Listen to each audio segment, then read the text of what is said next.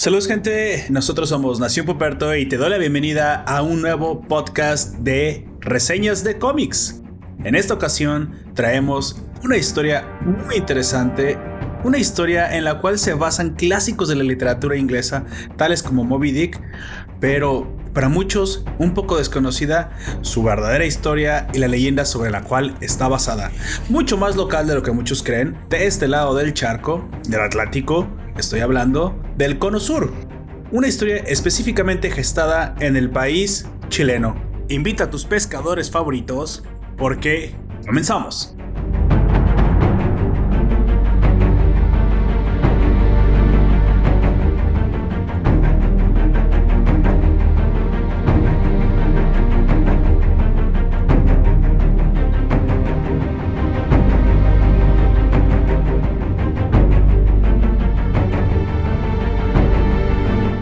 En esta ocasión me acompaña, como siempre, para estas reseñas de cómics, nuestra autoridad en la materia y ya miembro muy recurrente del podcast. Por favor, preséntate. Buenas noches a todos y todas en Nación Poperto. Un gusto, Lord Poperto. Mi nombre es Cómics aquí y ahora y esta noche reseñamos Mocha Dick, la leyenda de la ballena blanca. Escuché bien, Don Comics, Mocha Dick, no se equivocó. Esa, esa, esa palabra, ¿no, ¿no es Moby? ¿Mocha? El tiempo cambió el nombre, pero no, no la idea original que era Mochadik. Ah, ese, ese era, es que le pasó como a la Malinche, ¿no? Que era Malinche. Sí. y la europizaron. Ah, ok. Aparte, del. Mira, del verbo, de la malinche surge el adjetivo malinchar, malinchismo. Sí, malinchismo, el adjetivo malinchismo. Que solo lo tiene los mexicanos. Pero sí. describe mucha, muchas de las actitudes latinoamericanas.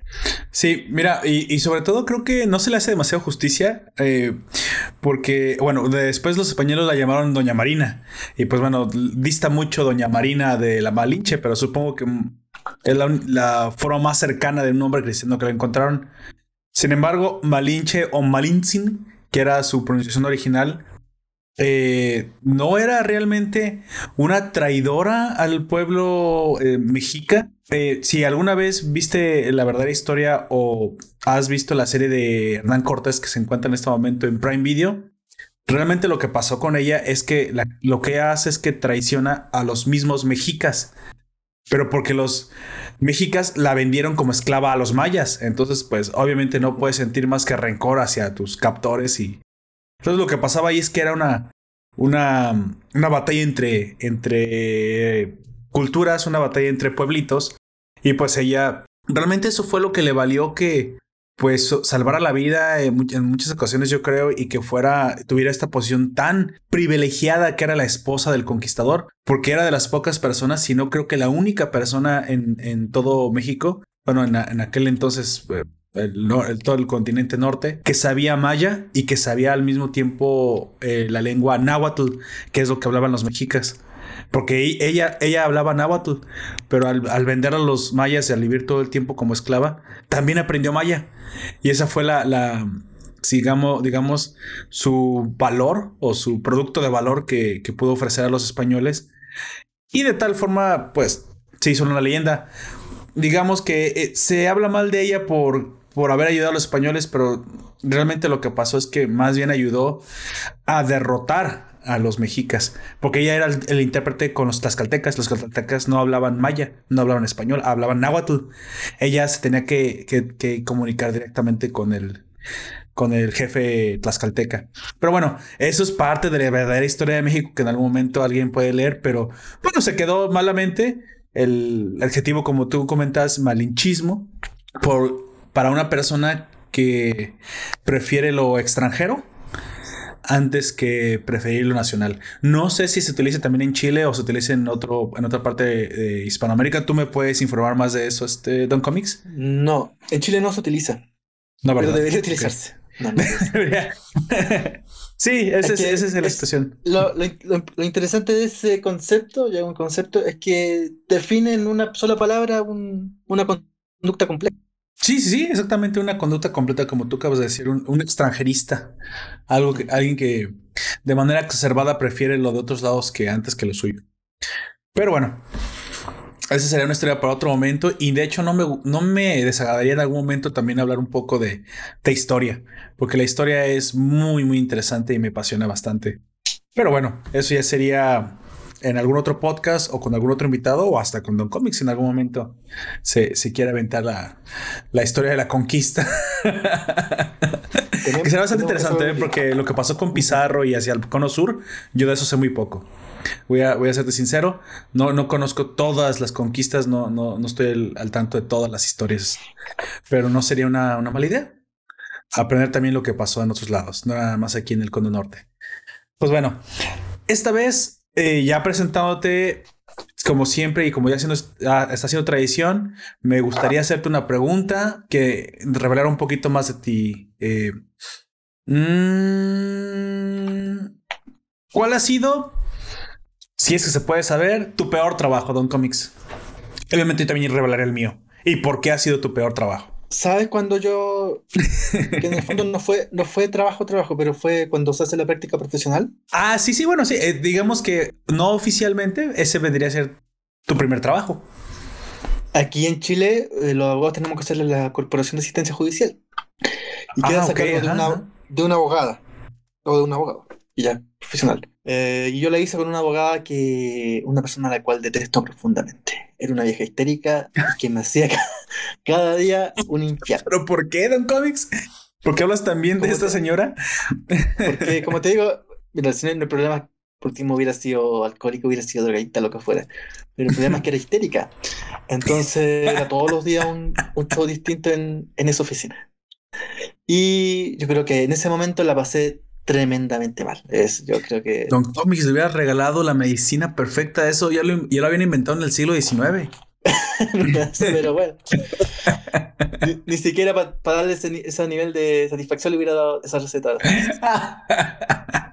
Así que eso fue, yo creo que aparte me tocó derecho de familia, que no es, no es la materia de derecho que más. ¿Recuerdas algún episodio que puedas contar? Si no se puede, lo entenderé. Que puedas contar. mira, resulta que la audiencia mm, Salseo, salseo. Las audiencias de familia son, son grabadas. Ah, ok. Eh, se graban en discos, en discos compactos, en CD. Em, bueno, y resultó que por algún extraño motivo tenía que ir otro abogado a esa audiencia.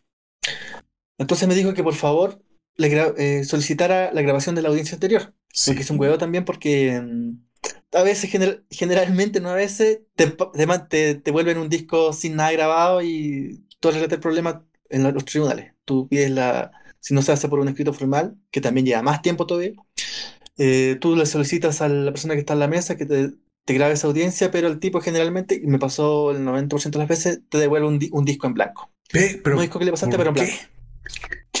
Porque nadie quiere, todo el mundo trata de, de hacer lo, su pega al mínimo, ¿no? Nadie quiere ni involucrarse más allá, ni nada. Qué Así que Así que eso, y como te digo, me estuvo guiando una semana. Hasta que logré conseguir, sinceramente no sé si estaba en blanco o no el disco, pero logré conseguir el disco. Y se lo puse en la carpeta. Después había que revisar las carpetas para ir a la audiencia y lo primera weá que hace la vieja de mierda esta, viene y saca el disco, porque dice que ya no le sirve. Y ahí yo, como te digo, yo, de su cara me, no, imposible no, no asociarla malos, a, insultos y malos pensamientos. de hecho, no la veo en la calle. Todo el trabajo que hiciste no vale para nada, básicamente absolutamente nada. Pero bueno, cero. Eso fue mi peor experiencia laboral, yo creo, pero por lejos, lejos, lejos, lejos. Em, para mí, no, fíjate que no, no fue durante mis prácticas. Creo que mis prácticas fueron unas prácticas felices. Em, me tocó buena, una buena empresa con buenos jefes. Sin embargo, creo que ya lo había comentado contigo y lo comentaré rápido. Eh, a, mí lo que me sucedió es que trabajé un tiempo en gobierno. Eh, trabajar en gobierno es horrible, es horrible. Este, básicamente, como sabrás, no sé, no, no, no sé, ahí no, no hay competencia, ahí no se trabaja por, em, por méritos. Sí, ahí se, se trabaja por, básicamente por lealtades. Parece más la corte del rey, la aristocracia que, que una empresa.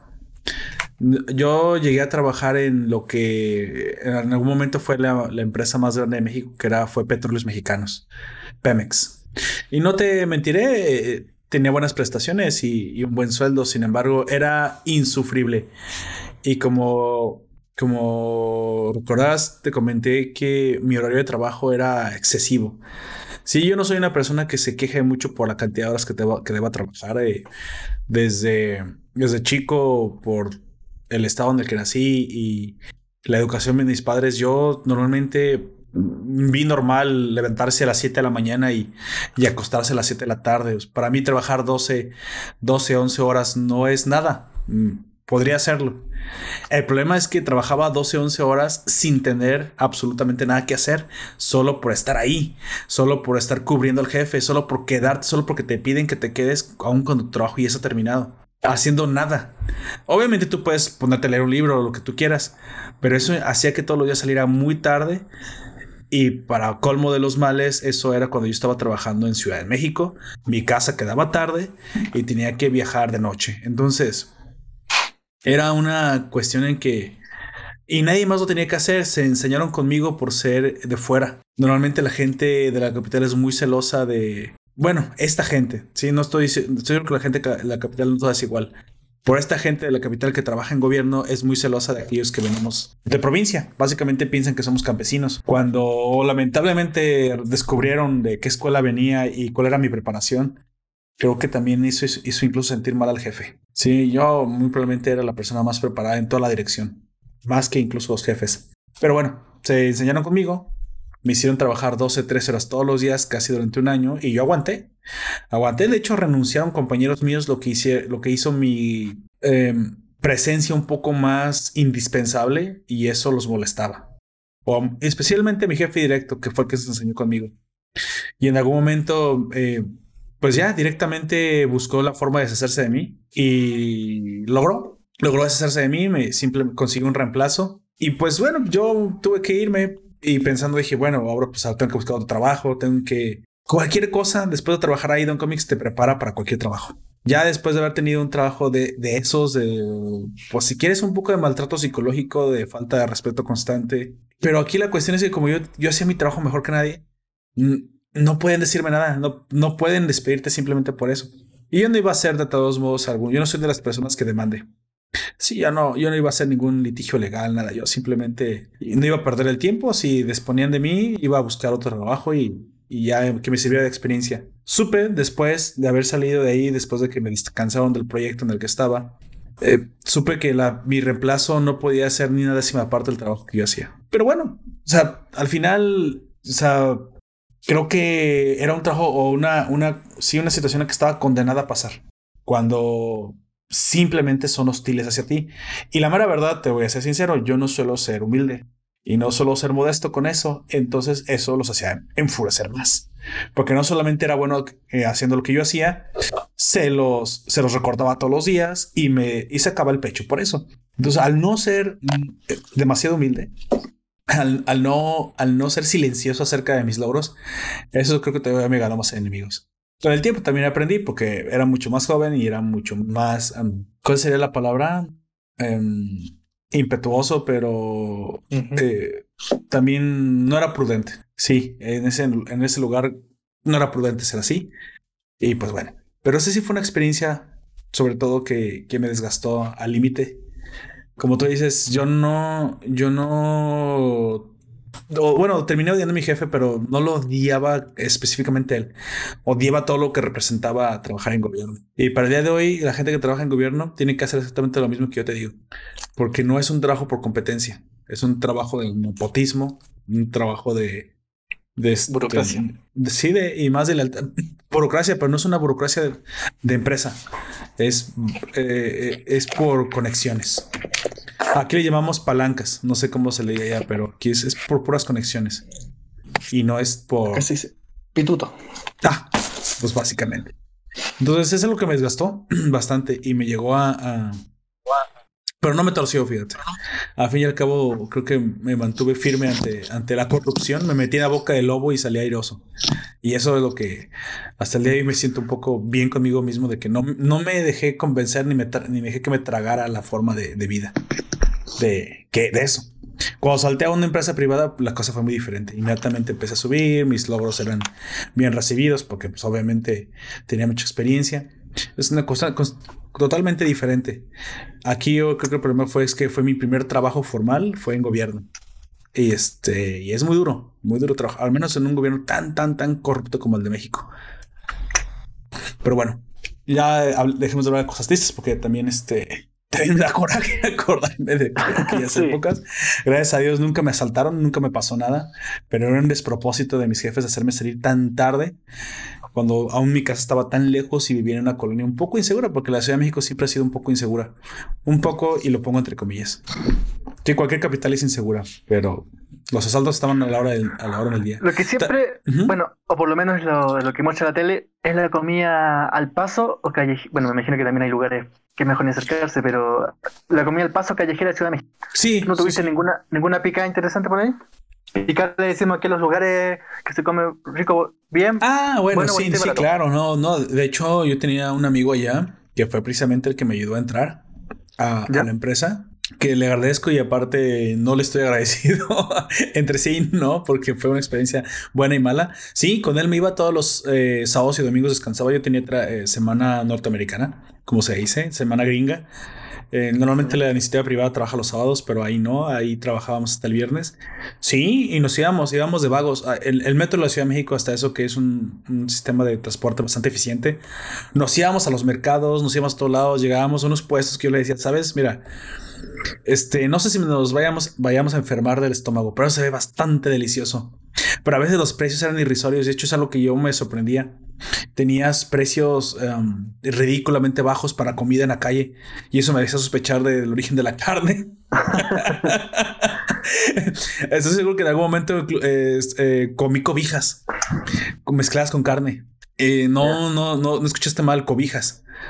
Ah, saludos, Alen Marcel, se acaba de conectar, nos está saludando por el ah. podcast en directo. Saludos, Alen. Si tienes alguna experiencia con, con, comida de dudosa procedencia, me gustaría que me lo pusieras en el chat. Que ahorita también le voy a preguntar eso a Don Comics porque me gustaría que me lo dijera. Pero sí hubo una, una ocasión en la que nos metimos en un mercado de pura comida. Pura comida. Comimos y mira, íbamos al gimnasio todos los Bueno, conforme pasó el tiempo, también utilicé algunas mañitas y comencé a salir un poquito más temprano, pero casi casi salía y me iba a un gimnasio cercano. Y ese gimnasio era casi 24 horas. Entonces me daba mucha, mucha, mucha hambre. Comía muchísimo en aquel entonces y estaba muy delgado. Y caminaba mucho. Te imaginas, pues no tenía un automóvil. Caminaba dos, tres, cuatro kilómetros. ¿Has escuchado el término la última milla? Que es para los gringos que después de tomar tu, tu, tu, autobús o tu transporte público, todavía tienes que caminar de la parada del camión, tienes que caminar a tu casa.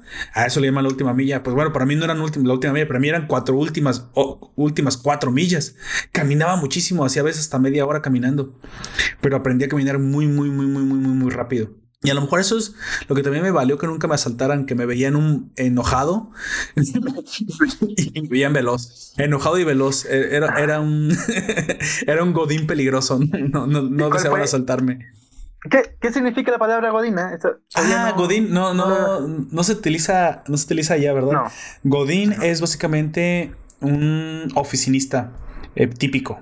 Es el arquetipo ah. uh, cliché del oficinista. Clásico hombre que tiene que trabajar muchas horas, que, que, sale en su auto, va a su casa o a veces caminando, toma el transporte público y esa es la vida todos los días. Sí. Ya, sí, porque aquí por, los Simpsons, como te digo, a veces se llaman godines, muchos mexicanismos que no se, no se entiende mucho qué son, pero ahora, ahora sé lo que es jodín. Ah, ok. sí, eh, realmente no sabía que, no se conocía, me imaginé, pero sí me imaginé que era un mexicanismo.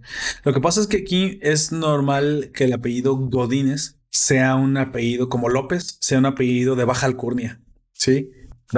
Básicamente se, se relacionan con, con personas, pues, em, más, bien con estatus sociales bajos. De hecho, López Obrador, precisamente, su gran ventaja para proponerse como un hombre del pueblo es que su apellido es un apellido corriente, común y corriente. Sin embargo, Por pues, eso es, español, pero... El personaje Lopitos de Cantinfla. Así es, porque se, se hace ver como una persona de pueblo común y corriente y de lo más... de salido de cualquier colonia o de, o de cualquier clase de, de, era un funcionario administrativo también. ¿Perdón? Lopito. Es en esa Sí, película. de exactamente, Era un exactamente. administrativo. Pero hu- hubo un tiempo para acá que el término del apellido Godínez se empezó a, a- a relacionar más específicamente con el hombre oficinista promedio. Entonces, eh, lo, lo que pasó es que ya se utilizó como un arquetipo para, para referirse a cualquier persona que trabaje en una oficina. Godines. Entonces, pues se fue derivando, derivando, derivando el término hasta que ahora pues ya decimos que la vida de Godín o Godín, que es una palabra que no existe, que, que no la inventamos, es la vida del oficinista. No sé si ya tengan algún arquetipo, alguna palabra para decirle al que trabaja. ¿Cómo, ¿Cómo es en otros países? ¿Cómo se le dice el Godines en Chile? No hay un término. Ah, no hay término así. Pod- Podría ser así como para denostarlo, un simple funcionario público, una, una así, pero Sí, sí, claro, sí, sí, un, no hay un un. Término. un oficinista.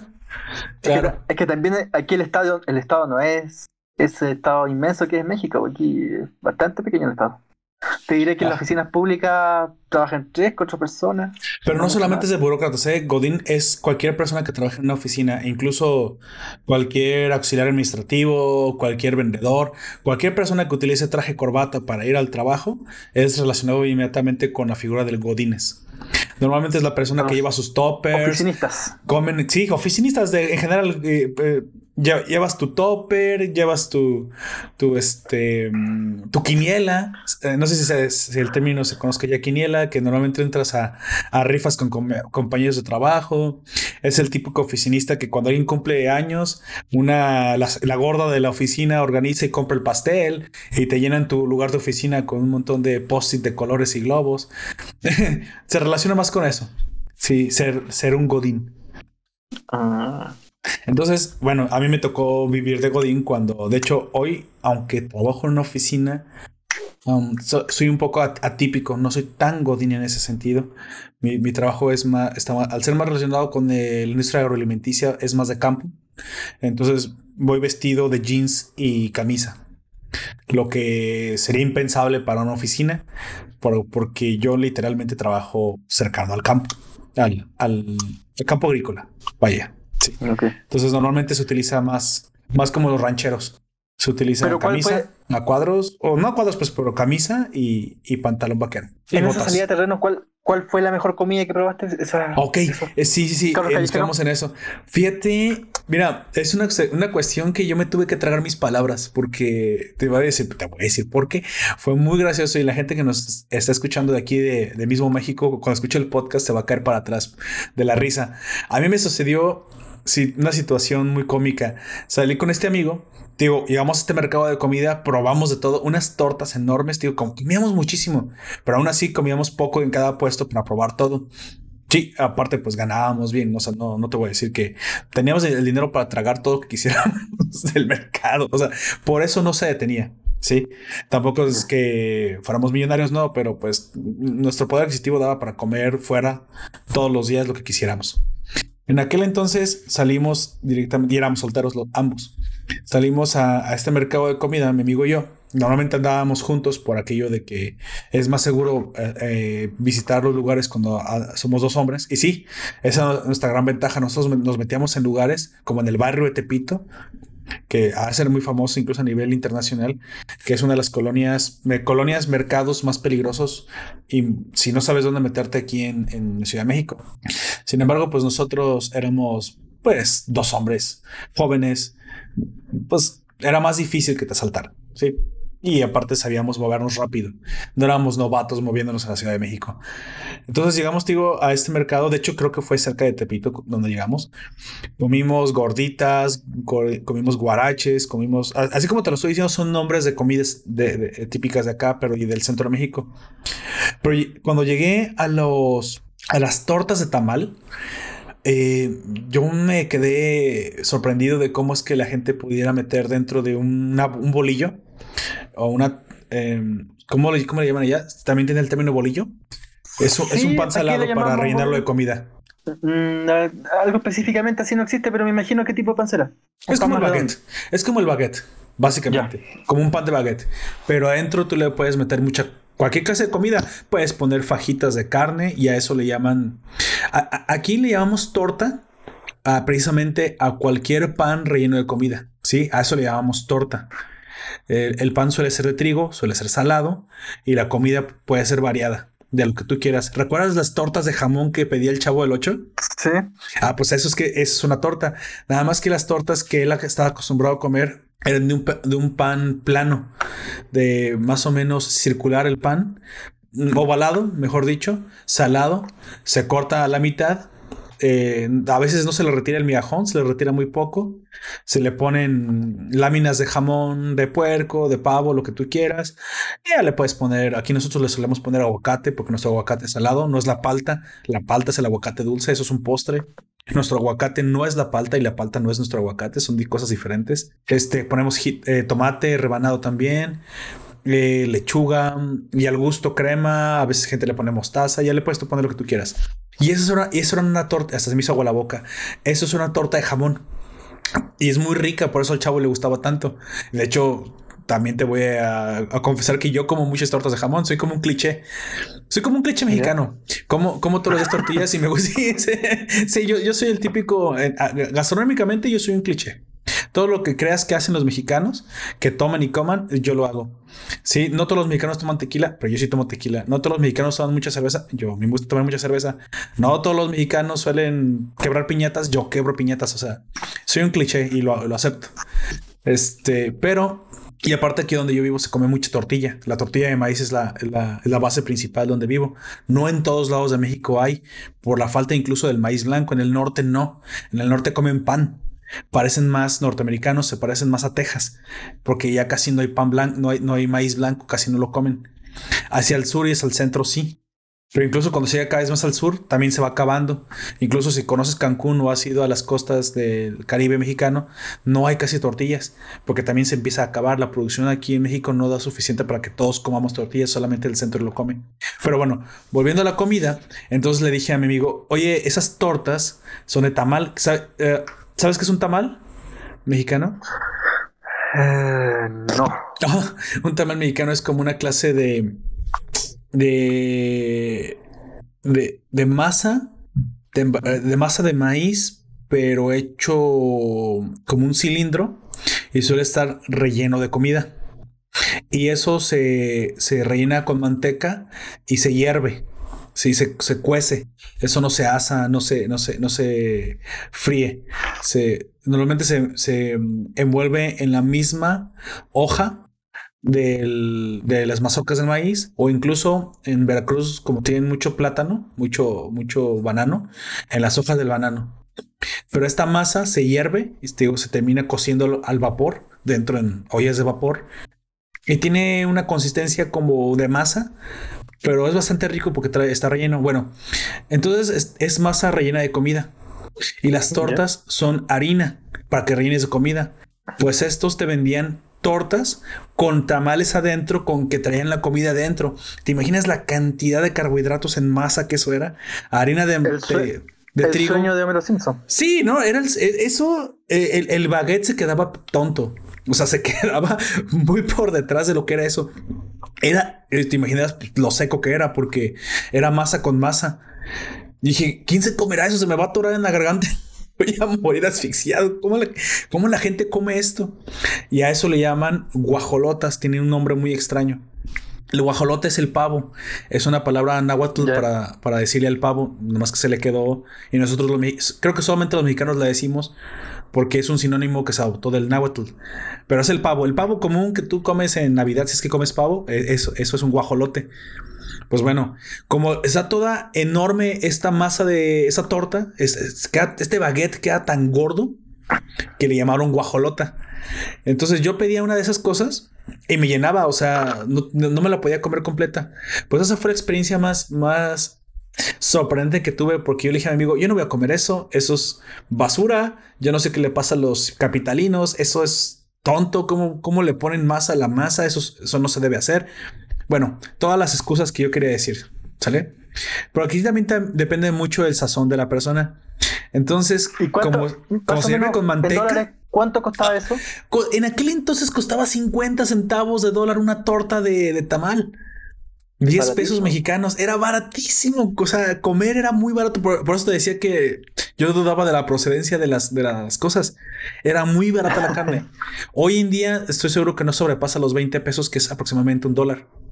Pero te imaginas, con eso comes. Sigue siendo barato. Oye, yo comí todos los días eso. Después de que lo probé. Eso, por 10 pesos no, no, compras comida, compras algún sintético, papá. Eh, eso es, creo que, es lo que estoy notando. Fíjate que yo era un poco ignorante y eso también me gustaría que me lo dijeran los, los oyentes del directo o si los que están escuchando el podcast. Si en, su, si en sus países la comida es tan barata, porque he, empezado a notar que, que sí comemos comida muy, muy, muy barata aquí, pero también porque el centro de México es más productor de, alimentos, ¿eh? Donde se produce, pues suele ser más. Aquí las fresas son muy baratas porque esta ciudad produce fresas. Yo sé que las berries y en especial las fresas suelen ser alimentos caros y lujosos, pero aquí no. Aquí una caja de fresas, si la sabes comprar en el mercado, te salen eh, la caja de 15 kilos, la puedes comprar fácilmente en 5 dólares. 15 kilos de frutilla. De frutilla y te estoy hablando calidad de exportación muy probablemente. Bueno, ah, bastante barata, ¿eh? Sí, sí, pero especialmente la fresa. En otros lados la fresa es más cara, pero aquí en esa ciudad, por ser la productora de fresa, Aquí el aguacate, por ejemplo, es más caro que, que, la ciudad que produce el aguacate, que es Uruapan, la famosa ciudad de Uruapan que produce todo el aguacate mexicano. Entonces, es, depende, también depende del oriundo. Pues bueno, después de que me, que me hice aguajalota, porque lo hice por pura, ya no pude seguir comiendo más, quedé, me dolía hasta la frente, no, no supe cómo me embuché, cómo, cómo me metí tanta masa en el cuerpo. Es el equivalente a comerte tres baguettes de, de Subway. Para la gente que nos escucha, tres baguettes de Subway, imagínenlos eso es la masa, la cantidad de, materia que comes cuando te metes eso en el cuerpo. Es una bomba de, de, carbohidratos, obviamente. Pero como el tamal estaba cocido y estaba, y estaba envuelto, antes de envolverse, se, se rellena de manteca de manteca de cerdo, no, no, no margarina, no, no, no, no este aceite vegetal, sino con manteca de cerdo. Y estaban rellenos de carne envuelta en mole rojo. ¿Sabes lo que es el mole? Ese tipo de salsa enchilosa, pero a base de cacahuate, oriunda de, de los conventos de Puebla después de la conquista. El, el, por eso el famoso mole poblano. No sé si has escuchado alguna vez ese término. Sí, en la película es delicioso. Es como una salsa, pero no pica esa base de cacahuate, pero pica un poco y le realza el sabor. Eh, eh, es como el barbecue, pero barbecue salado. ¿Sale? El barbecue es una versión dulce y barata de lo que es el mole poblano. Pues bueno, la carne estaba envuelta con eso, creo que era pollo, y a la vez estaba envuelta por un tamal eh, hecho en vapor y, y untado con manteca de cerdo y aparte en una torta, en un bolillo recién hecho, que no tenía el pan más de haber salido del horno unas 2, 3 horas porque estaba hasta caliente. Ay, Dios mío. La cantidad de comida que me metí ese día, yo si, si no me morí de una... ¿Cómo, ¿Cómo se llama una congestión? Fue porque hacía tan, tan, tanto ejercicio que mi metabolismo era tan rápido que lo consumí todo. Pero me pareció tan deliciosa que a partir de ahí perdí todos y absolutamente todos los prejuicios contra la comida capitalina. Y todos los días, o casi todos los días que podía, caminaba antes de llegar a mi trabajo, me desviaba como cuatro cuadras. Estaba hablando que casi caminaba un kilómetro extra, nada más para ir a comprar a una esquina, porque hay mucha venta de comida en la, calle.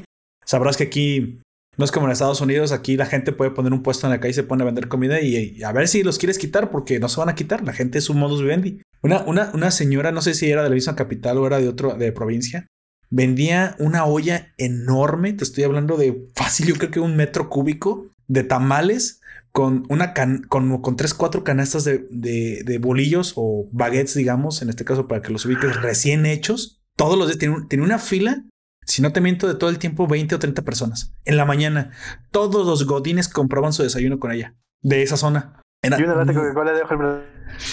eh, era delicioso. Si esa señora no vendía al, todas las mañanas unas, unas 200, 300 tortas, no, no, eh, no, estaba vendiendo. Porque aparte es muchísima gente en la capital, te imaginas la cantidad de comida que se vendía. Era delicioso. Y esa fue mi más grata experiencia que tuve alguna vez en estos mercaditos de la Ciudad de México. Si alguna vez la visitas, yo te recomiendo haz turismo gastronómico porque uno de los, uno de los turismos más importantes que se debe hacer, siendo el más importante en México, es el turismo gastronómico. Sí, esta es la cuna de mucha de la comida de, de, Hispanoamérica porque la fusión se dio primero aquí, por los conventos y por lo que tú quieras. Se fue extendiendo hacia el sur y obviamente comemos cosas muy similares en diferentes versiones de todo, el continente. Muy probablemente los sazones y las comidas de nuestras mamás son muy ricos. Pero hay ciertas cosas que nada más hicieron aquí por la. Por, sobre todo por el maíz. Sí. Entonces aquí vas a encontrar todas las vibraciones de toda la comida de maíz. Cuando escuches esos prejuicios de que toda la comida mexicana parece tortillas con jitomate y chile y queso, eh, una, eso puede ser cierto para ciertas cosas, pero no, no tanto. Hay muchísimas variaciones de, de, de la masa maíz, pero tantas que dan diferente sabor. entonces la capital es un buen lugar para encontrar todas estas comidas. Nada más si trata de de preguntar dónde está, dónde está rico, porque como te digo, puedes llegar a lugares donde la carne parece dudosa de procedencia y los, los precios son tan, son tan baratos que estoy seguro que eso no es carne. Te digo, yo estoy seguro que alguna vez comí cobijas, porque esa carne era chiclosa y sabía a hule. Y si crees que la gente no te va a vender hule para comer, no conoces a los capitalinos. Sí, son como brasileños, pero hablan español. pero de favelas.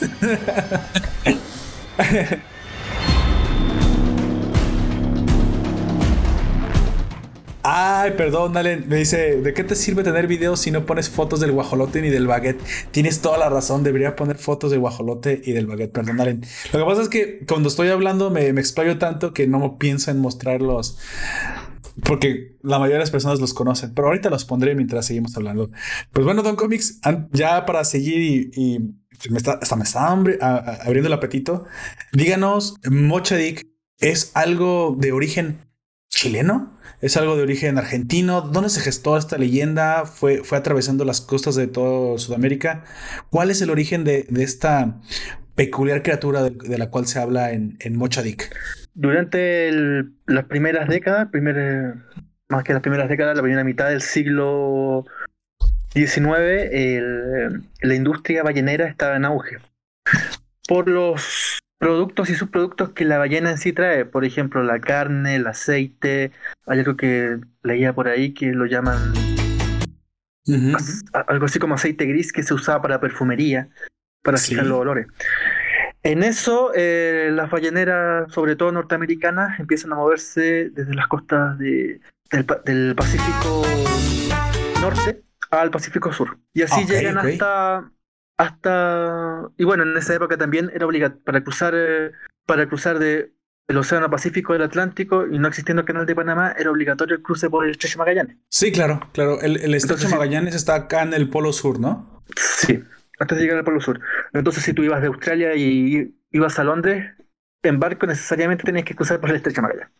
Ah, ya. Así que... Mm, y en estos viajes, en esta ida y venida, en estas casas balleneras, aparece en el sur de Chile, en una isla que se llama Isla Mocha, que está cerca de Chiloé. Al sur Chile se empieza a volver puras islas.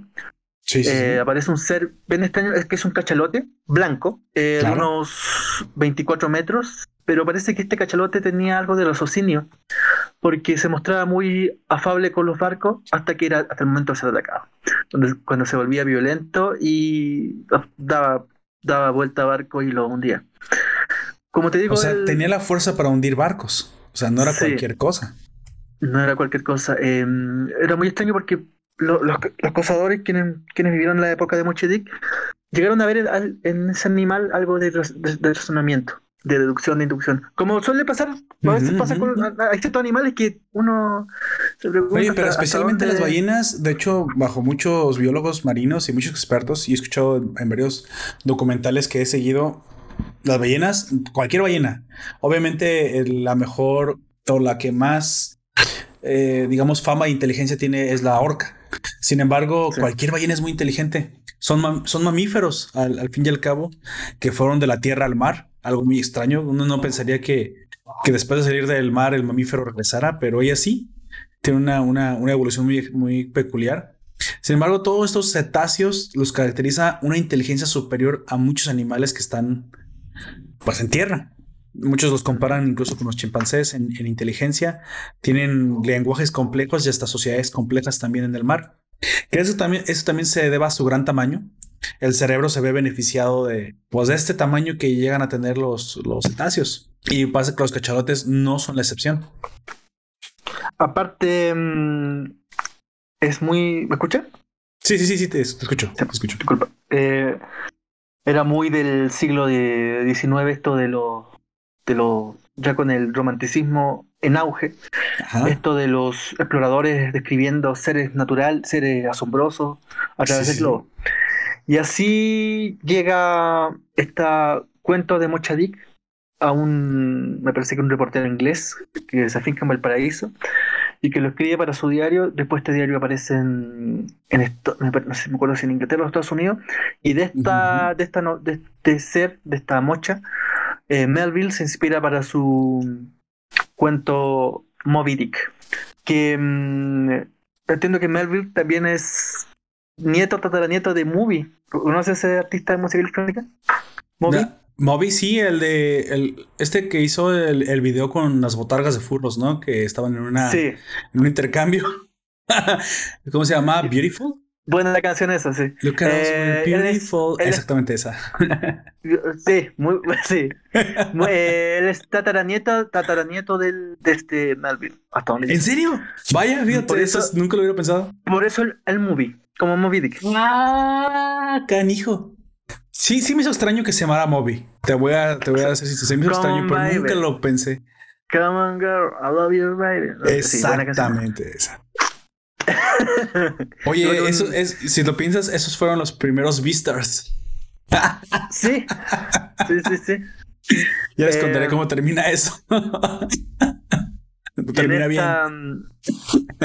Es esta leyenda la que toma un autor nacional que es súper ventas en Chile, que se llama ah. Francisco, Francisco Ortega, y lo lleva al cómic. Dice que en la elaboración de este cómic él se demoró más o menos 30 años. Desde que de niño escuchó la historia por primera vez y empezó a recopilar, recopilar, a recopilar material.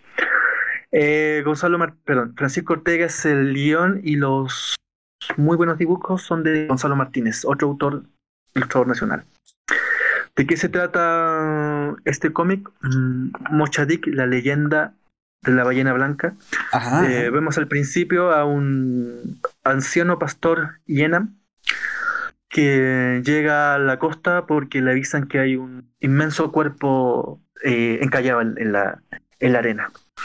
Algo muy parecido a una ballena inmensa. Y esto trae a la, a la memoria de este pastor Yenam, que es norteamericano, pero terminó, va a terminar sus días en, en Isla Mocha, en el sur de Chile, a cómo, a cómo llegó a conocer a ese, a ese ser que está encallado cuando estaba vivo. Eh, Caleb Yenan es un hijo de, de un ballenero de Kentucky, perdón, de Nantucket. Nantucket, Nantucket, sí, Nantucket. Sí. Y mm, es enviado al sur para que conozca el oficio y después hacerse cargo de la empresa en Estados Unidos. Eh, en este viaje, Caleb Yenan tiene que, viaje que es un adolescente, Caleb Yenan va conociendo a un amigo a un amigo de origen mapuche que también está en la empresa Ballenero y se va relacionando con los balleneros pescadores que a su vez cada uno cuenta su historia y tienen prejuicios propios del siglo XIX por el color, la raza, etcétera. Y es así como Caleb el joven Caleb Vienan se embarca en este viaje, viaje ballenero, y conoce a Mochadik, la ballena blanca. Eh, voy a llegar hasta ahí con la. A ver, con la relación, porque ir eh, más al fondo sería terminar contando la historia, pero básicamente esto es un cuento, un cómic que habla sobre el paso del niño al hombre, sobre eso, ese quiebre que se produce cuando se empiezan a ganar amigos, se empiezan a perder. También es un, es un cuento absolutamente situado en el romanticismo del siglo XIX.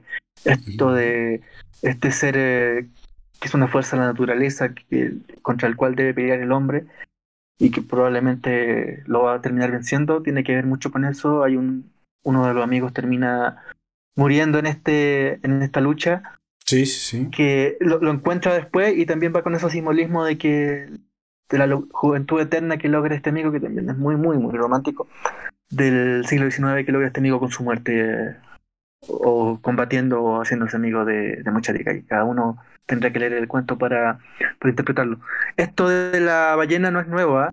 es un. Fíjate tú, es un.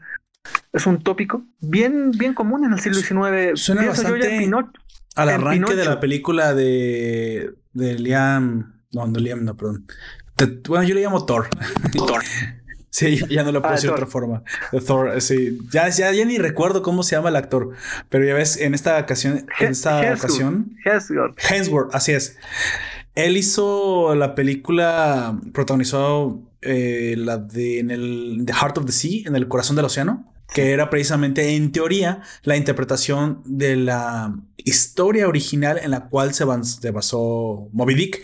E incluso la película comienza precisamente con el autor de Moby Dick, este recuerdo cómo se pide. Melville, así es.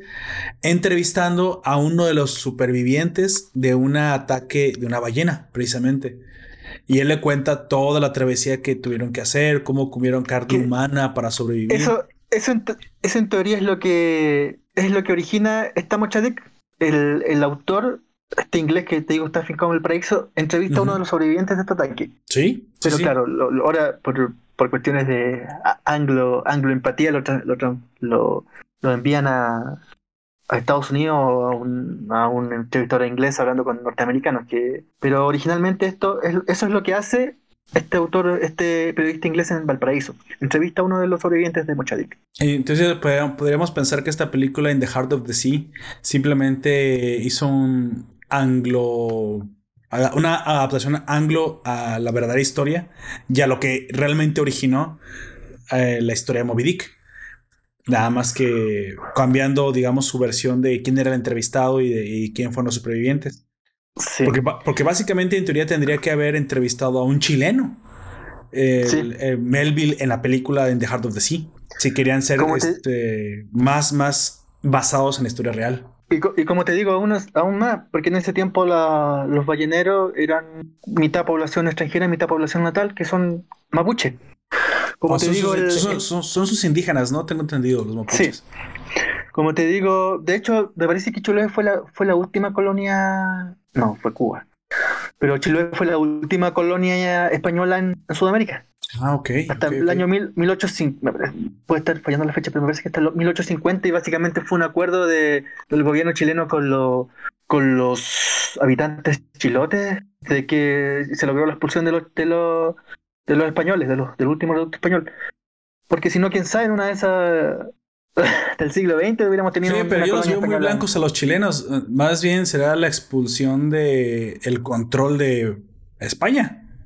Porque los españoles se quedaron. Ah, sí, eso sí, tienes razón. O sea, cortamos relaciones con. Digamos que voy a, voy a ponerlo como me gusta decirlo. Los españoles de acá, junto con los indígenas de acá, cortamos relaciones con la corona. Básicamente esas son las independencias porque la expulsión de los habitantes, pues no. Pues ya los criollos ya eran, ya eran. Aquí le decíamos en México criollos a los hijos españoles ya nacidos en México, pero que ya tenían una, una, pues una, una, patria, claro, y ellos eran más y su patria era mexicana, no era español, no eran españoles, eran mexicanos ellos. Y ellos de hecho son los que pelean por la independencia más que los propios indígenas. Los que comienzan la guerra de independencia son los criollos, el padre de la patria, Miguel Hidalgo, y Simón, Bolívar, el libertador del sur, son ambos criollos. Este, entonces te preguntas, bueno, si esos son españoles nacidos acá, ¿son españoles o ya son o ya son mexicanos, o ya son chilenos, o ya son bolivianos, o ya son colombianos. Pues es que la verdad es que ya son americanos. Ellos ya, ya, ya, ya sienten más su patria como la de este lado. Me imagino que eso fue lo que pasó. Al final firmaron un acuerdo con la corona en la que se despegaban completamente de la dependencia y también de la, del control del rey. Y bueno, como, como te decía, em, en este cuento romántico de, esta, de, esta, de este ser esta fuerza sobrenatural. Eh, Caleb Vienan conoce a este amigo mapuche, Aliro Leftraru, que es muy importante para el, para diseñar lo que esta ballena significa para el pueblo mapuche también, que es una especie de diosa, no, sé si decir diosa, una deidad, divinidad, divinidad animalizada encargada del equilibrio entre el, entre el caos y el orden. Eh, también en este cuento se, en este cuento se, perdón, en este cómic se, se, cuenta esto que es eh, algo de la guerra entre los hijos del sol y la tierra que tiene que ver con el avance del imperio inca hacia el sur que también se va a enfrentar con el con el no podemos hablar del imperio mapuche pero con con los territorios mapuche al sur y va, a encontrar su línea de su línea de término en, río en río me parece que el río el río Maule no me acuerdo. Entonces ya no puede avanzar más hacia el sur y después es hacer la, la, misma línea o casi la misma línea de frontera que va a tener el imperio español ah ok porque tampoco tampoco pudo dominar no, no pudo conquistar territorios más al sur del, y hasta, hasta la fecha de hoy eh, tú tienes al pueblo mapuche eh, pidiendo frontalmente la, la autonomía, autonomía estatal. Pero eso les, eso les conviene a ellos. E, esa es, esa es, la gran pregunta. O sea, pueden pedirlo. Es que, sinceramente, en este momento, están, el, Estado no, no, el Estado no está. Entendiendo que el Estado es una, es una es la organización social que pretende o busca la satisfacción de, lo, de las necesidades de sus ciudadanos, el Estado en, del sur del bio, del, del sur no existe básicamente. Tú tienes alta, alto número de analfabetismo, eh, muertes por enfermedades. De hecho, en este momento es la zona eh, que Eso, es lo que yo pregunto. Si no hay Estado, aunque en teoría son parte de Chile, ¿no agravaría su situación el cortar relaciones con Chile? O sea, así tal como está, me imagino que es una situación de problemática en la que hay que mejorar inversión en infraestructura, bla, bla, bla, bla, bla. Normalmente es lo que a los indígenas lo que les pasa es que están aislados. Así que tienen que ceder un poco de su cultura y un poco de su lenguaje. Si quieren mejorar su vida, tienen que comerciar y muy probablemente van a que comerciar con hispanohablantes. Eso hace que los indígenas se van forzados a aprender español, pero eso es lo que pasa todo el tiempo y eso es lo que tienen que hacer, hablar español. Ahora, muchos de ellos muy probablemente hablan español. Sin embargo, ahora necesitamos vías de comunicación, carreteras, todo eso. Me imagino que eso es lo que falta, pero no es peor cortar relaciones con un estado con el que podrías tener buenas relaciones o con un pueblo con el que podrías comerciar. Tampoco en la historia del, de, la, relación Chile-Mapuche ha sido buena. Eh, hay acusaciones y condenas internacionales por abuso de, de, los derechos humanos en este momento hay existen boinas negras. Esto no es, como México que está, está, está, admitida la relación de, de los militares en la calle y con la calle. Aquí no, pues si están enviando cada vez que hay algún problema, lo primero que mandan antes de, de un ministro de algún eh, algún eh, algún comunicador o algún relacionador de, las dos culturas, lo primero que te mandan es un camión lleno, lleno de golpes, que es el grupo de choque de aquí de, las fuerzas policiales. Y en este momento, como te digo, hay buenas negras que son un grupo especializado de militares. O sea, lo estás tratando como una, derechamente como una zona ocupada por el Estado chileno. en teoría es una zona ocupada por el Estado chileno, ¿no? Claro, y eso es el conflicto que está arrastrando hace años en este momento es la zona que está más afectada por, la, por el coronavirus. Nosotros tuvimos una situación muy, muy similar. Perdona que te interrumpa, porque se, se parece muy mucho a lo que a nosotros nos pasó con, con el ZLN. El zapatismo, así es. Que al fin y al cabo el zapatismo no tenía ningún objetivo, simplemente el conflicto por el conflicto. Sí. El eh, abanderar, abanderando el indigenismo, los que, los que aprovecharon la situación política solo buscaban tener un conflicto constante para hacerse de poder. Lo que. Pero te voy a decir por qué, por qué estoy seguro que eso fue lo que sucedió cuando a finales de los del, del 2000 el partido hegemónico que, podría, que podríamos decir que era el partido fascista, que era el PRI, pierde las elecciones y gana la derecha por primera vez en México. Y pues muchos cambios buenos para el, para el pueblo vinieron. Entre ellos, el presidente en aquel entonces, el, el, histórico que, que, rompió con la hegemonía del fascismo, fue este Fox, Vicente Fox, un, personaje muy peculiar, ranchero de botas, básicamente. Y él invitó al comandante del ejército zapatista, que era el, el que es el grupo paramilitar que existe en México. Marcos. Eh, ajá, el subcomandante Marcos, así es. Mm, muy del estilo de corte marxista, si me dejas decirlo. Sin embargo, él no quiso arreglar absolutamente nada. Cuando llegó a la capital a hablar con el presidente, que le dio la oportunidad al presidente de arreglar los problemas, simplemente vino a, hacer proselitismo acerca de que quejarse de que la situación de los indígenas era pobre. Y básicamente lo que nuestro presidente le contesta es que si son pobres es porque tienen que trabajar más, lo cual lo ofendió muchísimo y no arregló nada. Sin embargo, ya, ya, ya te diré que Fox no era demasiado diplomático. Sin embargo, eventualmente la situación en México cambió. Y eso te lo puede decir cualquier persona de más de 30 años o de 30 años, de tres décadas. Mejoró muchísimo, se abrieron las vías de comunicación, mejoró el comercio, se abrió la libertad de expresión, ya no te mataba el gobierno por opinar lo que tú querías. Básicamente Vicente Fox permitió que los periodistas se burlaran de él, dibujaran caricaturas de él eh, hasta la saciedad, de él y su eh, después esposa Marta Sagún. Básicamente la, derecha permitió que se destrozara la imagen pública del presidente con toda la libertad mientras estuviera dentro de los... De, pues básicamente que no fueran calumnias, supongo, pero fue una revolución de libertad en México. El país comienza a crecer, eh, se comienza a salir de un país en vía de desarrollo y se vuelve una potencia económica en ascenso, que hasta hace unos cinco años lo era. Eventualmente, el subcomandante Marcos pierde poder y pierde relevancia en México. Nadie, nadie acabó con él, nadie lo mandó matar, absolutamente nadie, nadie terminó haciéndole absolutamente nada. Lo que sucedió es que perdió relevancia. Y perdió relevancia porque el país comenzó a mejorar tanto económicamente como socialmente, como comunicaciones y en infraestructura, que básicamente el, la carne de cañón o los reclamos, que eran una economía pobre para el sur, comenzaron a tener sentido. Y eso fue lo que le pasó también, por ejemplo, al marxismo después de la Guerra Fría.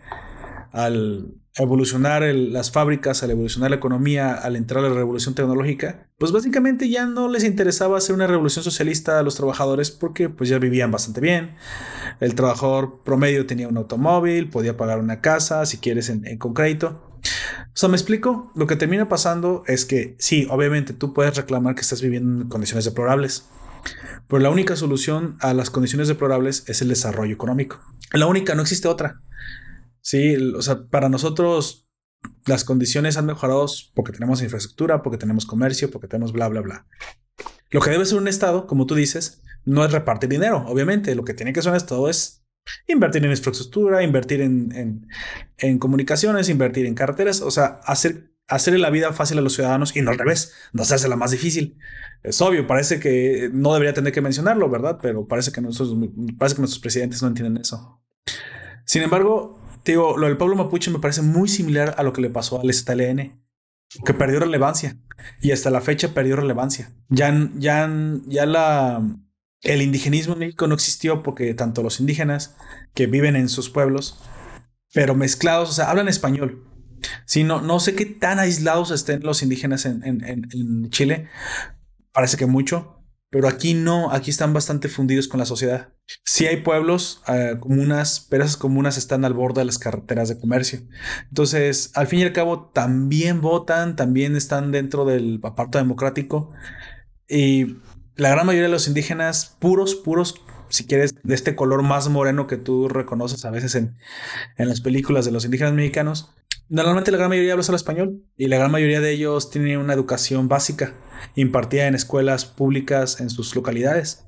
Entonces, la, fundición con la sociedad es prácticamente total. Tienen una iglesia en su, en su, en su comuna. Entonces, creo que eso sucedió porque están fundidos. No sé si el aislamiento del pueblo mapuche haya agravado la situación con el indigenismo allá. ¿Te suena similar lo que haya pasado aquí? Es que a mí, ¿sabes lo que no me. Yo encuentro que en el caso no, era lo mismo porque lo que pasaba No, claro, yo te, lo, yo te lo propongo como algo que me suena similar. No, sí, lo que pasaba en, en eh, la, guerrilla zapatista, no me acuerdo cómo se llamaba el lugar. Sí, la eh, Chiapas, era el estado de, la provincia de Chiapas. Chiapas, Lo que pasaba en Chiapas que eran básicamente grupos de distintas etnias culturales que estaban reunidos bajo un, un bueno, es sobre esta, el, un reclamo social. zapatista, sí, pero eh, eh, no, no había, no había un, algo más orgánico, algo que, eh, como te digo, llevara 200 años de lucha. Eso sí, había una, un abandono del, del, Estado mexicano hacia, hacia Chapa. Exactamente, eso fue lo que desató la, la guerrilla zapatista, así es. Pero en este caso no, en este caso, por lo bajo te digo, estamos hablando de 200 años de, de un conflicto que está soterrado, ese sea se ha apaciguado por, se le ha llamado de otras maneras, eh, delincuencia o muchas otras cosas, terrorismo se está llamándose también hace un tiempo, pero es un conflicto que lleva desde que Chile... Oye, pregunto entonces, ¿el pueblo mapuche no está evangelizado? Eh, hay, ellos tienen muy fuerte la, creencia en su, en su, en su, en su religiosidad. Me parece que tiene que haber católico y, cristiano, hay muchos evangélicos, pero también están sus sus sus, tradiciones que, sí. que está muy está muy está muy respetado ¿ah? muy respetado de hecho por ejemplo lo que hacen los servicios públicos por lo menos el registro civil aquí se escribe en o sea oficina del registro civil auto y abajo se pone lo mismo pero en mapudungun que es el idioma mapuche que ah, tampoco están tampoco es tan claro porque dependiendo de la zona del país donde esté, eh, va, a cambiar la Hay línea. diferente dialecto. claro, va a cambiar la línea, pero por lo menos hace eso.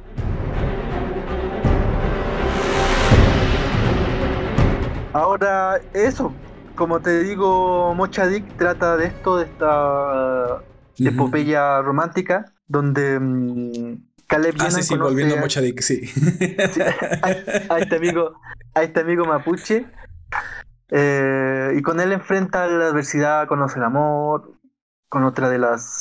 Ah, verdad que ahí viene un giro y aparece una, una polizonte en el barco, en este barco de puro ah, que, va, a terminar siendo el primer amor de, de Yena, de Caleviena. Y me parece que el último amor, porque bueno, eso ya sería hacer mucho spoiler.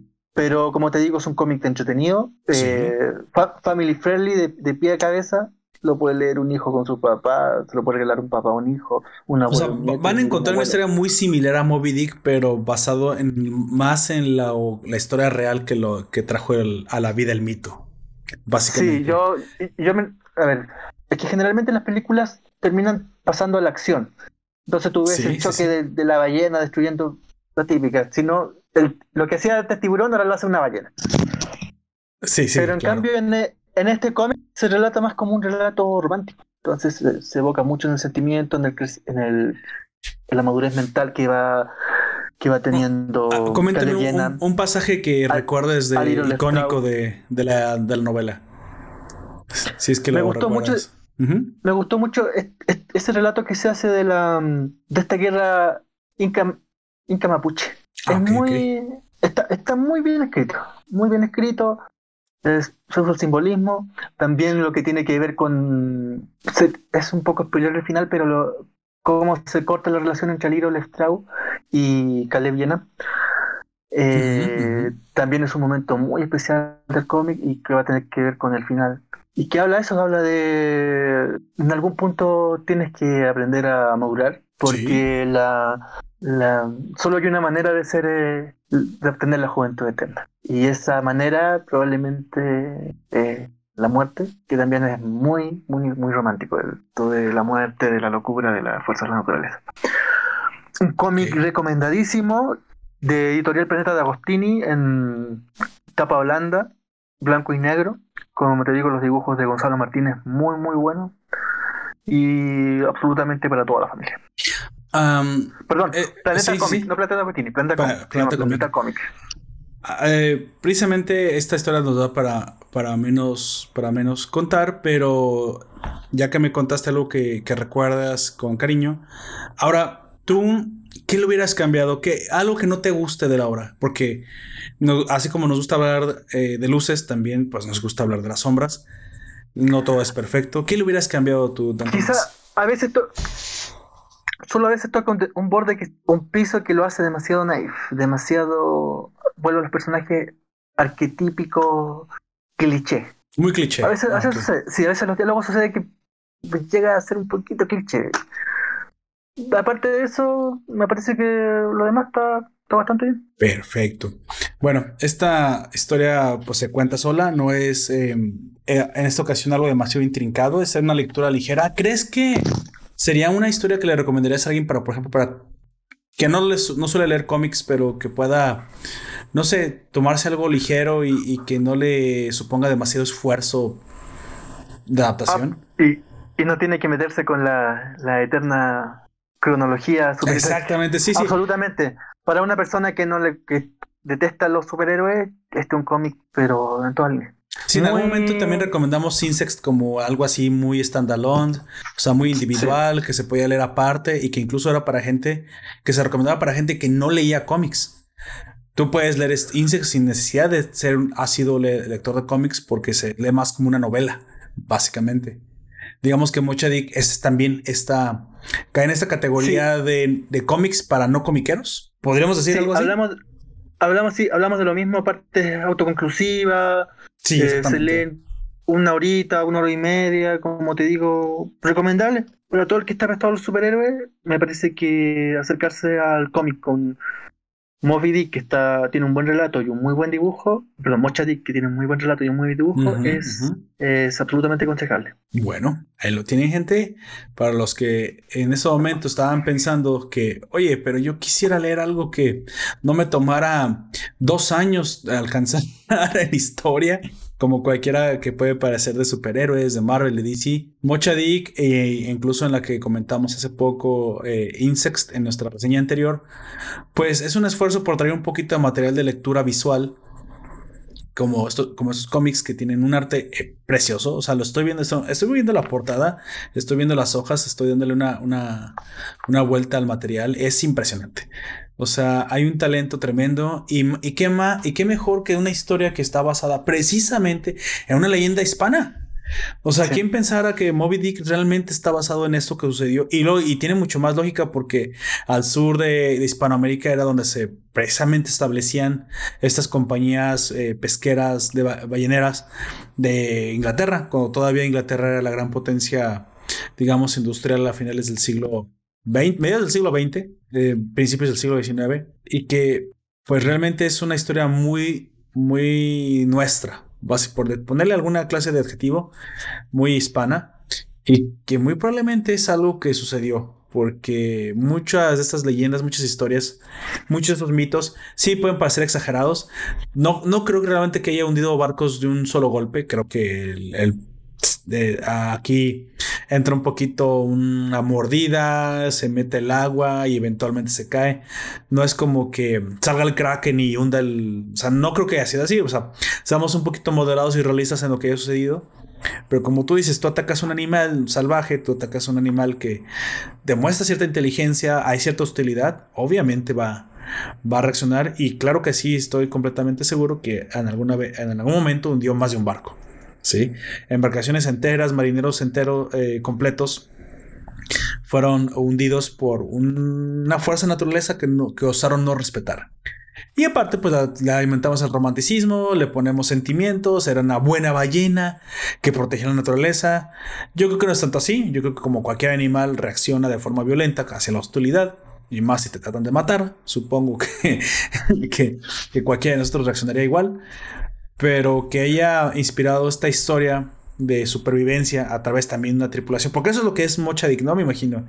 La supervivencia milagrosa de una, una, tripulación que fue atacada y que no fue exterminada en su totalidad, que vivieron esta experiencia de haberse visto frente a frente. Lo que te, lo que te trata de explicar es ese paso de niño a hombre. Ah, a través de con, la naturaleza. Eso es lo que grafica, por palabras del mismo autor, o trata de simbolizar Mochadik. Aparte, como te digo, Francisco Ortega es un, éxito de ventas acá en Chile y un fan de Borges. Lo que se lee en el prólogo de este cómic, era un pequeño prólogo donde cuenta algo más de la historia de, Mocha, de Y no sé si tú has leído a Borges, Jorge Luis Borges, eh, Urbis, la enciclopedia de Tlón. No, es, esa ahora no. No, no, no me suena. La enciclopedia de Tlón es un cuento muy lleno de, de simbolismo muy, muy, muy borgiano. Eh, básicamente en eso, ¿qué relata Borges? Relata que en algún lugar perdido de, una feria en, Buenos Aires, alguien encuentra un número de la, de la de esta enciclopedia de Tlón. Tlón eh, describe un, básicamente lo que te describe es un universo paralelo. Y lo que hace más interesante el cuento, que al aparecer esta primera enciclopedia de Tlon, este número particular de la enciclopedia de Tlon, empiezan a aparecer otros objetos de ese universo de Tlon. Y el cuento, como te digo, es muy interesante. Hay mucha gente que lo ha, lo ha, reseñado. Humberto Eco también en El nombre de la rosa, también en un prólogo, también hace, hace lo mismo. Hace esta guiña a Urbis, el cuento se llama Urbis Tertios. Em, hace este guiño a, esta, esta enciclopedia de Tron, a esta búsqueda, a este esta búsqueda sencilla De, de, algo tan nimio como un libro que te hace, que también es un símbolo a su vez, que te hace conocer un universo totalmente nuevo y completo. El cuento se llama Clon Ukbar Orbis Tertius. Te lo voy a vincular. Ah, ok. Y también hace un pequeño guiño Francisco Ortega en, esta, en este prólogo de Mocharik. Así que eso, como te digo, está lleno de, de guiños. El autor dice que se demoró 30 años en, terminar de hacer este cómic. Un cómic eh, family friendly, de pie a cabeza, y lo recomiendo para cualquiera que quiera pasar el rato leyéndose un entretenido cómic romántico basado en, una leyenda del siglo XIX. Sí, una fantasía épica, la verdad. y, de hecho, bueno, no es mentira mucho lo que se dice. Eh, parte de la historia, y nada más termino con esto, de lo que podemos relatar que puede que sea verdad, porque tiene incluso registros, fue que, pues sí, la historia está basada en que Mochadik Normalmente, normalmente las historias suelen exagerar, pero se calculan que al menos esta ballena, este gran cachalote blanco, llegó a hundir un aproximado de 100 barcos balleneros. Entonces, se imaginan el problema que fue en aquel entonces y lo monstruoso que debió haber sido el, animal para tener esta, esta proeza. De hecho, muy probablemente terminaron matándolo entre varios. O sea, no, no hay animal que se resista a la fuerza destructiva del hombre, eso está claro. Sí, nosotros somos capaces de acabar con cualquier cosa cuando nos, ponemos este, de acuerdo. Pero precisamente la leyenda se basa pues, en los supervivientes del ballenero Essex. Si mal, si mal no recuerdo, es, el nombre se mantiene. Y pues estas personas fueron las que contaron lo, lo, que vivieron. Si alguno de ustedes quiere ver una referencia más visual, la película de En el corazón del océano, interpretada por Hemsworth, eh, Thor para los cuates, pues habla la situación exactamente de lo que habla el, cómic, pero... El ex cuñado de, de Miley Cyrus. El ex cuñado. Así es. Bueno, pero no, ya, ya es cuñado otra vez, ¿no? ¿No andan ya Liam y Miley Cyrus? Demonios. No sé, sinceramente no sé. Por lo que yo supe, era Miley Cyrus cambió de gusto y gusta de, de otros en vez de otros. Ah, canijo. Algo así Pero tú, tú, sabes que él es moda del artista del siglo XXI. Sí, sí, sí. Decir que son Sí, hasta su sexualidad es parte de, de, la moda. Sí, es parte, es parte de eso. O sea, salvo Katy Perry, que ha estado cerca, todos los demás han dicho que ha tenido algún acercamiento con el mismo sexo. Sí, bueno, es que Katy Perry es más cantante, no, no es tan showgirl. Ella no es tan, no show. Aparte, con todo, Katy Perry bien, es bien, es bien creyente, es bien católica. Sí, no, de, de hecho ya la descubrieron en el coro de una iglesia. Cantando, fíjate, imagínate, la encontraron cantando a nuestro Señor. y la Haber tenido una voz angelical, literalmente.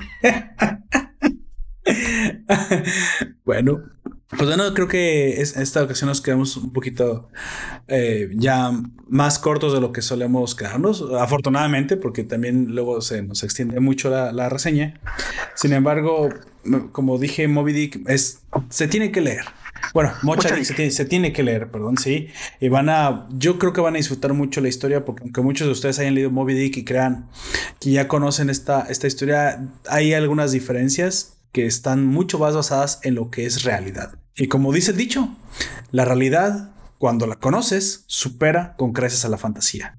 Eh, Mocha Dick totalmente recomendada aquí por, por Don Comics. Entonces, ¿Alguna otra cosa que nos quiera comentar? ¿Alguna peculiaridad del cómic? Está en venta física en México. Ah, ok, es cierto. Mira, vamos haciendo una cosa, eh, no lo había pensado, pero para darle algún norte también a nuestros oyentes que quieran adquirir el cómic, eh, voy a ver si lo puedo encontrar en el precio, para que más o menos sepan cuánto les puede llegar a salir aquí. Aquí la editorial es Norma, ¿sale? Aquí lo para mexicanos es Norma.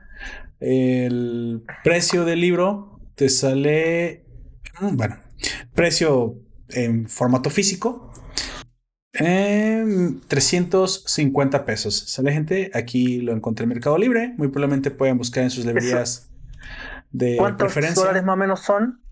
349 al tipo de cambio actual. Déjame saco mi calculadora. Calculadora que creo que está aproximadamente en 25. Pero creo que ya, está bajando. Voy a hacer un. Voy a, hacer la suposición de que todavía está en 25, pero sé que está bajando. Eh, va, a oscilar entre 13 y 14 dólares el precio del libro. Aquí en Chile está 10 dólares. No, 10 dólares. 11, 10 dólares y medio, 11, por ahí. Pero están más o menos los precios parejos. Sí, es que Norma suele ser una editorial cara, ¿eh? No, no suele ser barata. Muy probablemente es pasta dura, pero no logro ver bien el, el, el, libro. No, no, es pasta blanda. Es pasta blanda. Ya. Sí, aquí la edición era, la pasta blanda. Eh, se llama, no, no es cartón, es... Eh, uy, me salió la palabra. Eh, ah, tiene un nombre específico la pasta blanda. Eh, cartoné... Oh, no me acuerdo cuál es. Pues bueno, es una gran opción para, para la gente que guste una lectura de una novela gráfica, vamos a llamarla así, una novela, gráfica, que los va a dejar con un gran sabor, un grato sabor de boca. Garantía aquí de nuestro invitado especial, Don Comics. Pues bueno, para despedirnos, Don Comics, dígale a la gente dónde lo puede encontrar. Ah, si tiene algo más que decir, por favor, antes de despedirnos. Para la próxima semana, te ah, propongo un cómic y que volvamos un poco a los superhéroes. Eh, que se llama Green, Green Arrow, El Cazador Acecha. Te había mandado un vínculo, pero te lo voy a volver a mandar.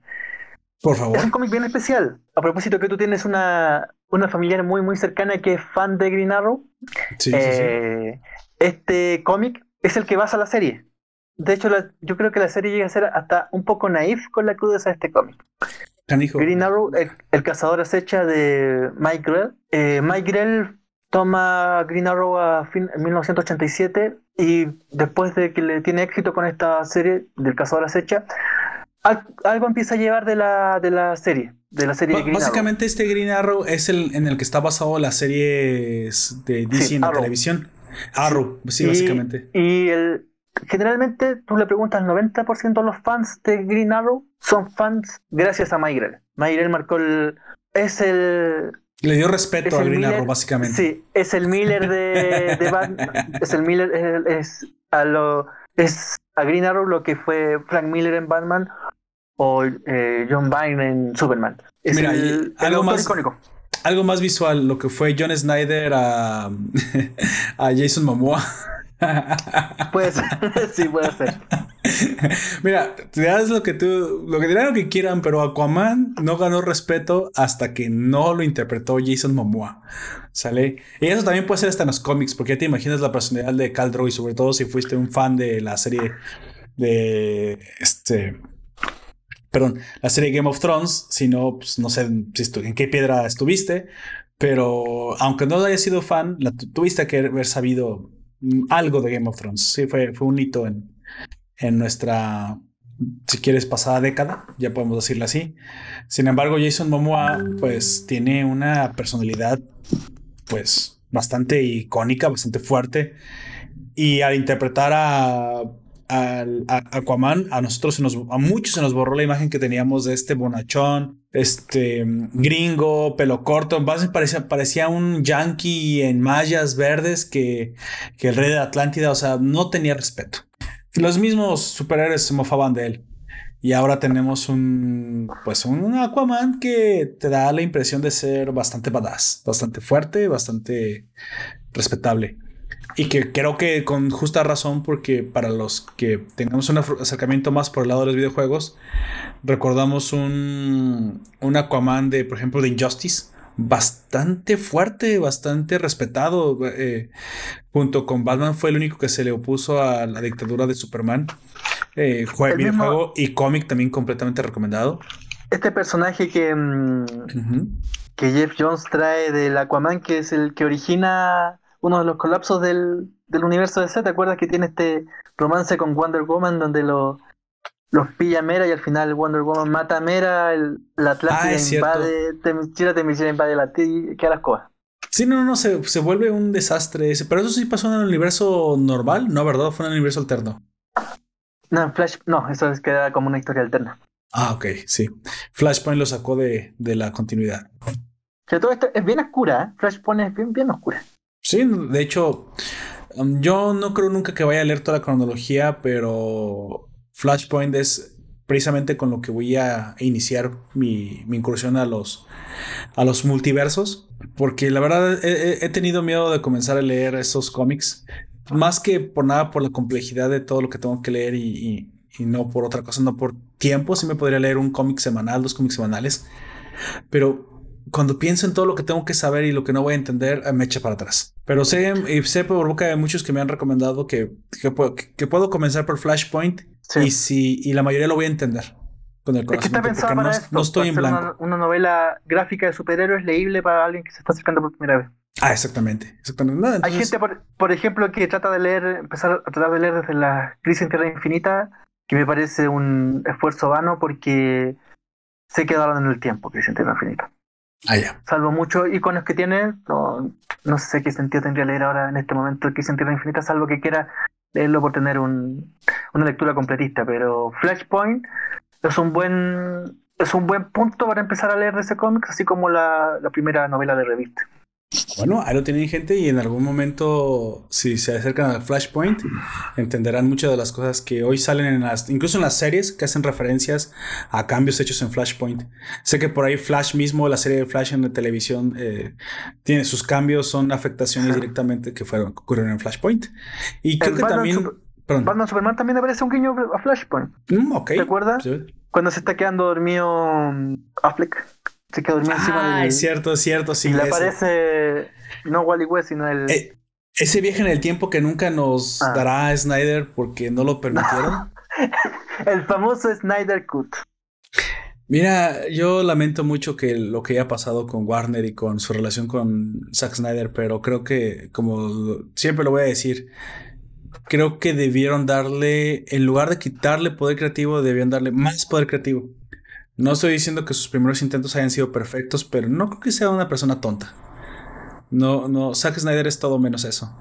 Y él mismo pudo haber, mira, su mezcla con Whedon, para muchas personas, quedó bien. Le llega a la justicia una vez que metió mano Josh Whedon. Básicamente suavizó la historia para, para el público.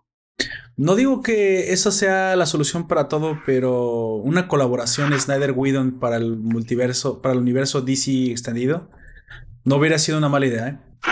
Y a lo mejor estaríamos ahorita viendo ya, ya estaríamos en el, en el Dark Side. O ya estaríamos en el. Ten historias impresionantes DC que se pueden contar. Mm, bueno, hay, muchas que se quedaron en, en los cómics que no se pueden llevar a la pantalla grande porque no se le permitió a una persona como Zack Snyder, un fan de corazón, un fan de Hueso Colorado, llevar su visión así oscura como es, porque así es como es el universo. O sea, DC no es Marvel. entendamos, hay cosas para niños, hay cosas para jóvenes, hay cosas para adultos. Esta visión de, de, de, DC de Snyder era una visión completamente para adultos. Pero bueno, yo lamento que eso nunca lo vayamos a ver. Pero si la cuestión era taquillera, si la cuestión era de adaptación, si la cuestión era de público, no hubiera sido una mala idea que hubiera hecho alguna colaboración creativa. Pues en aras de que. de bajar, si quieres, un poquito a, lo. a la oscuridad de Snyder, pero respetando esta visión que tenía del universo. Whedon hizo un gran trabajo adaptándolo, no, no veo por qué eso no hubiera podido funcionar en el futuro. Pero bueno, esa es mi apreciación personal. Si tú opinas lo mismo, opinas algo diferente, por favor déjame en los comentarios. Y pues bueno, nos despedimos, Don Comics. Ok, hasta la próxima semana, con más cómics y algo más. Cuéntele a nuestros oyentes dónde lo pueden encontrar. En mi canal de mm, videos, que de videos y reseñas sobre cómics, que se llama Comics aquí y ahora en YouTube. Eh, la semana pasada apareció el video de Héroes en Crisis. Ah, sí, sí, sí, lo vi. Este, este, domingo vuelve a aparecer eh, o aparezca uno nuevo de Insects. Perfecto. Entonces, y también apareció, y también se escribe ñoño.cl y ñoñoverso.cl. Ah, ok. Bueno, o ahí tienen, ahí, pueden encontrar a nuestro querido Don Comics que la mera verdad ha, ha demostrado no solamente un cariño amplio por los cómics, sino un conocimiento también bastante completo. Y el, uno de los objetivos que, que, tiene este podcast sobre las reseñas de cómics es también contar las historias. Sí, contar historias alternas, historias donde las encontremos. Ese es mi objetivo. Ese es el objetivo por el cual decidí iniciar este proyecto de Nación Poperto, porque sé que mucha gente tiene cosas muy valiosas que contar y espero que este, estos micrófonos sean precisamente el foro para hacerlo. Y si a ti te gustan las buenas historias, estoy seguro que apreciarías mucho estas cautivadoras novelas que la mera verdad, yo que soy un ignorante en el tema, desconocía, pero que ahora estoy comenzando a tomar un poquito más de cariño gracias a las recomendaciones de, Don Comics. Y mira, te voy a contar algo muy curioso antes de cerrar. Esta, esto lo hago también porque yo me di cuenta hace mucho tiempo que a veces uno no, no, sabe qué consumir, ¿sabes? Este, Netflix puso ahora una nueva función, no sé si la viste, que dice, bueno, aquí en México al menos funciona así, lo que ahorita se está viendo. Entonces ves las tendencias del momento. No sé si en Chile también aplicó una, ¿No la tienes allá? No, no me he fijado. ¿No existe? A lo mejor la van a implementar o no la han implementado todavía. Es posible. Lo último que fui, que vi en Netflix fue tu, recomendación de la semana, de la semana pasada con esta Blade Runneresca Blam. Ah, Blame, sí, sí, sí. Blame es muy buena, gente. Vean, muy, si les gusta la ciencia ficción y el anime en 3D, Blame los va a dejar boquiabiertos. Bueno. Y me habías recomendado una que se llama Caballeros de Sidonia. Ah, sí, es Knights of Sidonia. Eh, es adaptado de un cómic del mismo autor, Suomini Hei. Precisamente va sobre la misma línea de dibujo y con la misma técnica de animación por computadora. Pero donde lo tiene que haber porque normalmente la animación por computadora suele ser mal implementada en anime y la, y la gente se echa para atrás. Pero estas, estas obras, especialmente de Suomi Hei, no podrían haber sido dibujadas de otra forma. ¿eh? para lo que él dibuja, para lo que él hace, la ciencia ficción que él imagina, una ópera especial impresionante. Bueno, no es una ópera especial, perdón. Eh, es más bien una... ¿Cómo le llamas a una civilización que estaba viajando en el espacio sideral vagando sin rumbo fijo? Eh. Bueno, eso es lo que es la sí, vamos a una ópera especial hasta que sea otra cosa diferente. Y como, como los lleva... Sí, algo así, muy probablemente. Y Blame que lleva la evolución de la tecnología humana y de la civilización a su máxima, máxima expresión en una imaginación impresionante de lo que será en, un, mundo post. Pues ya no hay ni siquiera es post-apocalíptico, ¿cómo le podríamos decir? Post-tiempo, post-humano. Es impresionante, es impresionante la, imaginación que tiene muchas líneas de, su lectura, por ejemplo, esa, esta civilización que es prehistórica y que ya no, no escribe, solo reconoce su pasado por leyendas que alguna vez escuchó. Cosa bien interesante. Sí, sí, sí. No, y, si tocan el manga se van a dar cuenta que hay partes enteras, capítulos enteros, donde hay dos o tres líneas de texto. No habla. Básicamente, no, no. Nuestro, el protagonista no tiene que mencionar ninguna palabra. Porque las visuales, los el transcurso por este mundo extraño, los pisos a los cuales él, está atravesando para llegar a su objetivo, que realmente no lo tiene muy claro, están hechos con un detalle, con un mundo completamente imaginado, con esta mezcla un poco cyberpunk, pero al mismo tiempo de arquitectura antigua, como si fuera el antiguo Egipto, como si fuera dentro de una pirámide, pero la pirámide tiene cables y tubos. es una mezcla muy curiosa de arquitectura antigua con, con, con moderna. Eh, no se puede narrar con palabras, es algo que se tiene que ver. Pero bueno, eso es Blame. Y Blame, y Blame es única. Knights of Sidonia no creo que tenga el. Bueno, al menos a mí no me impresionó tanto como Blame, pero también es muy buena. Knights of Sidonia tiene su propia historia, incluso tiene por ahí un arco romántico si, si les gustan los, los, romances y la ciencia ficción, pues lo van a encontrar ahí. Sin embargo, no es en lo que se basa, se basa mucho más en lo que acabo de mencionar, esta, esta civilización tipo asgardiana viajando por el mundo porque perdió su, su planeta natal. Es algo interesante de ver. Tampoco voy a, voy a spoiler, ni es mi intención. Pero bueno, están en Netflix, aprovechenlo antes de que Netflix lo decida quitar. Y si se quieren saltar al cómic, lo van a disfrutar muchísimo. Porque son cómics muy peculiares. La otra. Mangas, perdón, son mangas, no cómics. Esos son mangas. son cómics japoneses. La otra, de, esta, de esta versión de Blame es que es una coproducción Netflix. Sí, sí, así es. Y ayuda, ayuda mucho el ritmo americano de, de sí, animación. afortunadamente es mucho más rápido y es. Sí, no, no tiene nada que ver con el cómic. Eh, mm. el Sí. Si algo, si hay gente que se aleja de los, de los cómics por los superhéroes, hay gente que se aleja del anime por esas pausas eternas, esos silencios y esas cosas que. Sí, tendrías que tener ya el mood de quererlo leer. Porque si lo quieres leer y, quieres aventarte esta, esta, ciencia ficción lenta, la vas a encontrar. Si no, la película es, es precisamente como dice Don Comics, la adaptación gringa, la adaptación norteamericana rápida de la historia. Que es, y, y aparte, yo que leí el cómic bueno, ya voy a decir cómic japonés. Yo que leí el manga, tiene, eh, tiene la compresión de varios arcos argumentales en uno solo y modificaron la historia bastante. Sin embargo, no eché en falta lo que modificaron porque en, aras de hacer historia más rápida, la compresión existe donde tiene que haberla y donde no, no. Sí, básicamente no pierde su identidad como lo que es Blame, aunque eh, se vuelve mucho más rápida no creo que sea algo malo. Sí, está, está muy bien hecha la, adaptación. Básicamente toman casi dos cómics.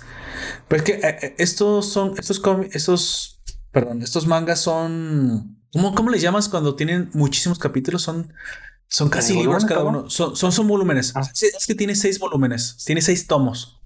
Y, y cada tomo tiene aproximadamente 20 capítulos. Entonces, estoy hablando que cada tomo oscila entre las 300 y 400 hojas. Páginas, páginas, no hojas. Entonces, son, es bastante grande. Este, incluso está en Amazon, traducida completamente al español en una versión que se llama Blame Master, Master Edition, que es impresionante, es, gigantesca y, tiene la impresión en alta definición. Pues bueno, la, estaba mirando por ahí, Toma dos. cara, sí, pero sí es cara. Sí es cara. Toma dos, dos, em, dos volúmenes, dos tomos, los toma enteros.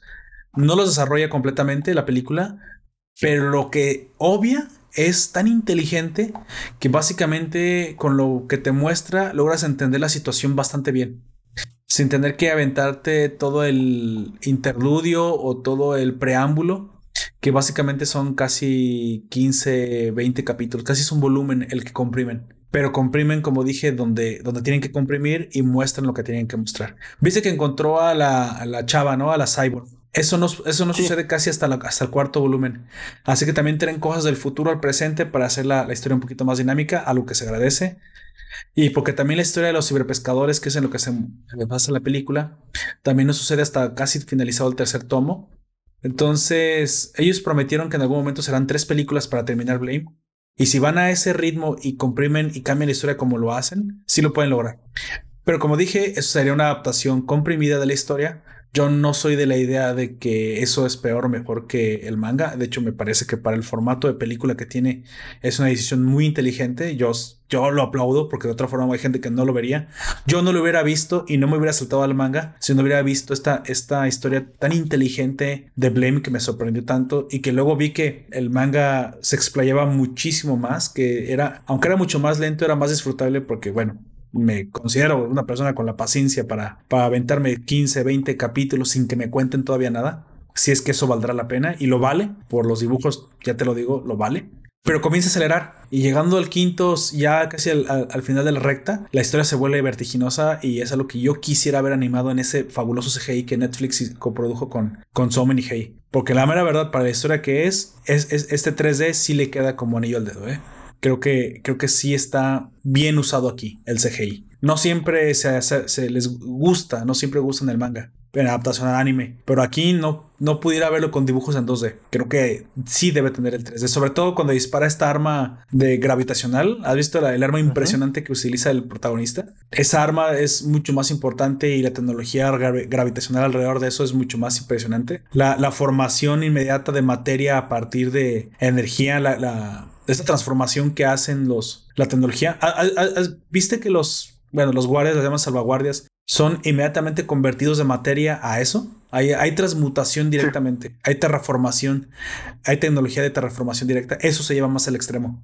Se vuelve muy impresionante. Entonces, es una historia que vale mucho la pena si eres un fan de la ciencia ficción, porque te va a dejar una, una, una impresión tan grande que dudo que exista, o al menos en este momento yo no la conozco, una historia de esa envergadura. Sí, una vez que lees Blame, consumes Blame, sabes que no has, leído la ciencia ficción en, su estado más puro. Hay ciencia ficción con otras cosas, hay obviamente el de Julio Verne, están otros tipos de ciencia ficción, otros, cómics, otros mangas, viajes, eh, digo, viajes en el tiempo, todo eso, pero, pero Blame es lo que significa ciencia ficción pura y dura. Pero no es aburrida, sí, a eso me refiero, no es aburrida. Si le, si le tomas el ritmo, pero esta no es la nueva reseña de Blame y solo quería decir eso.